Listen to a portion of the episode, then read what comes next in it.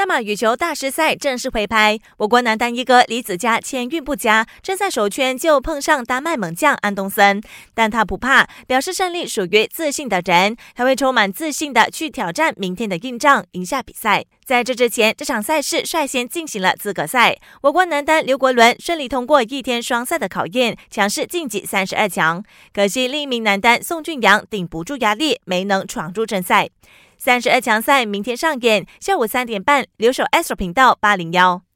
赛内回归指日可待。这位曼城前锋已经走出伤病，也进行了单独的有球训练，再过几个星期就能再次踢球。东京奥运的官方艺术海报曝光。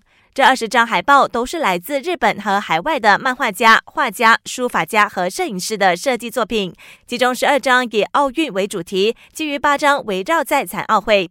组委会表示，他们想通过艺术传递奥林匹克的价值观和理想。